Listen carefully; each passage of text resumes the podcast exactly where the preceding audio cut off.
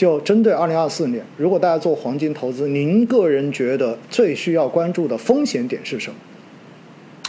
我觉得，如果从风险的角度上来说的话，一个就是大要要看市场的短期的节奏啊。就比如说，为什么这一轮呃这个这个之前就就前两周创出了这个两千一百五十美元之后又快速的回落，回落的幅度也不小啊，接近两百美元啊。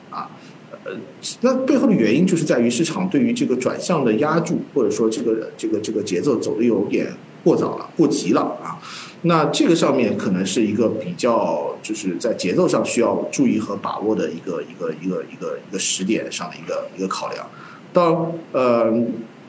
到上周为止，我们可以看到市场对于这个美联息、美联储降息的预期最激进的是一季度，可能它就会三月份就会进入这个降息，然后全年的隐含的这个降息。要在一百到一百二十五 BP，那就是四到五次的降息，这个确实是比较激激进的一个判断。我个人的判断和目前这个美联储最新的这个点阵图的判断比较一致，就是一年可能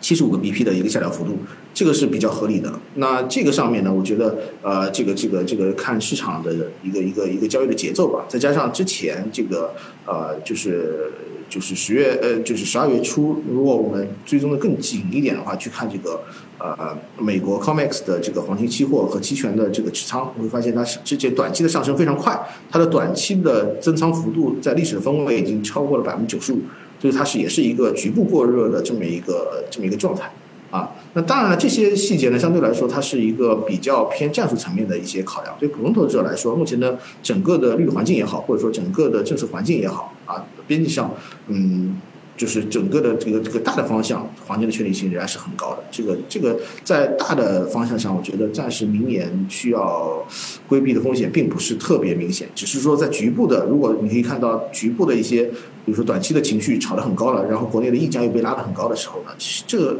这个时候反而需要引起警惕，要像咱们奥总一样，这个学会及时的去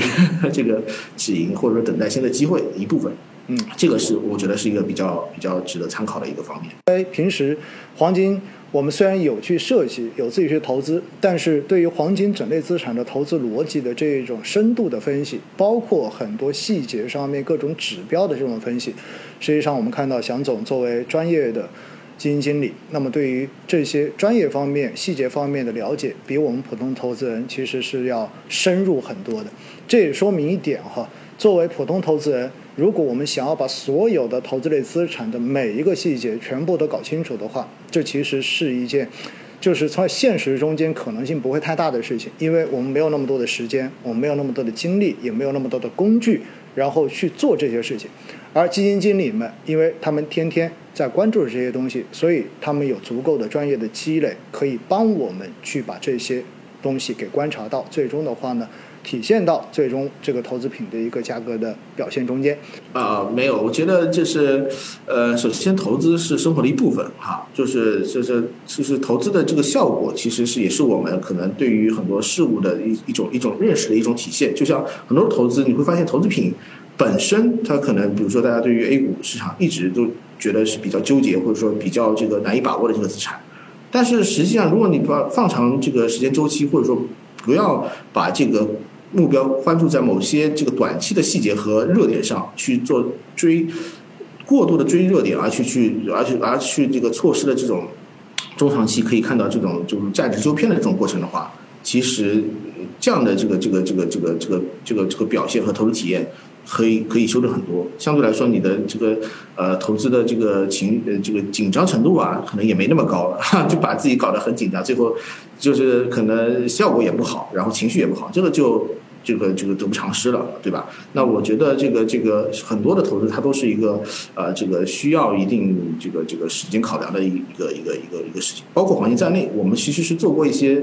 就是时间维度上的定量的一个测算的啊，就是说，因为这个国内的这个这个这个黄金资产，如果你从二零零三年到现在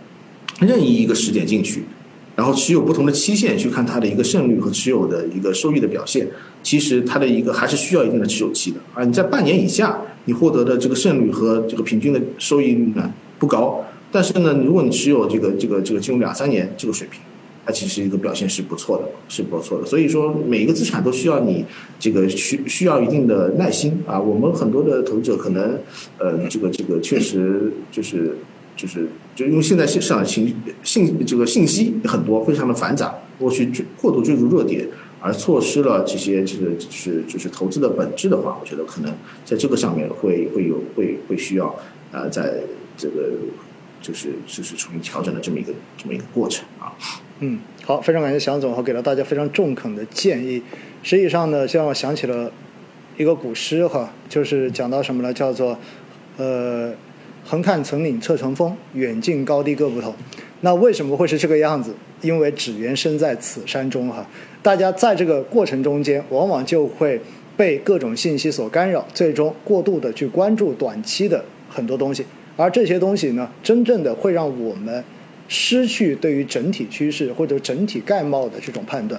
但是呢，这就是人性。所以，投资是生活的一部分。我们也经常强调说，不要让投资去干扰到您自己的生活。而我们做投资，作为普通的投资者，我们需要的是一个长期稳定的回报。那么，选择不同类的资产，最终它在实现这个回报的过程中间带来的波动，以及你的投资体验是完全不同的。那如何更好的去选择我们的资产组合？最终使得它的波动变得更小一些，符合我们的风险承受能力，并且最终还能够实现我们所需要的这一个投资的目标，实际上是我们平时还要继续去做功课的事情。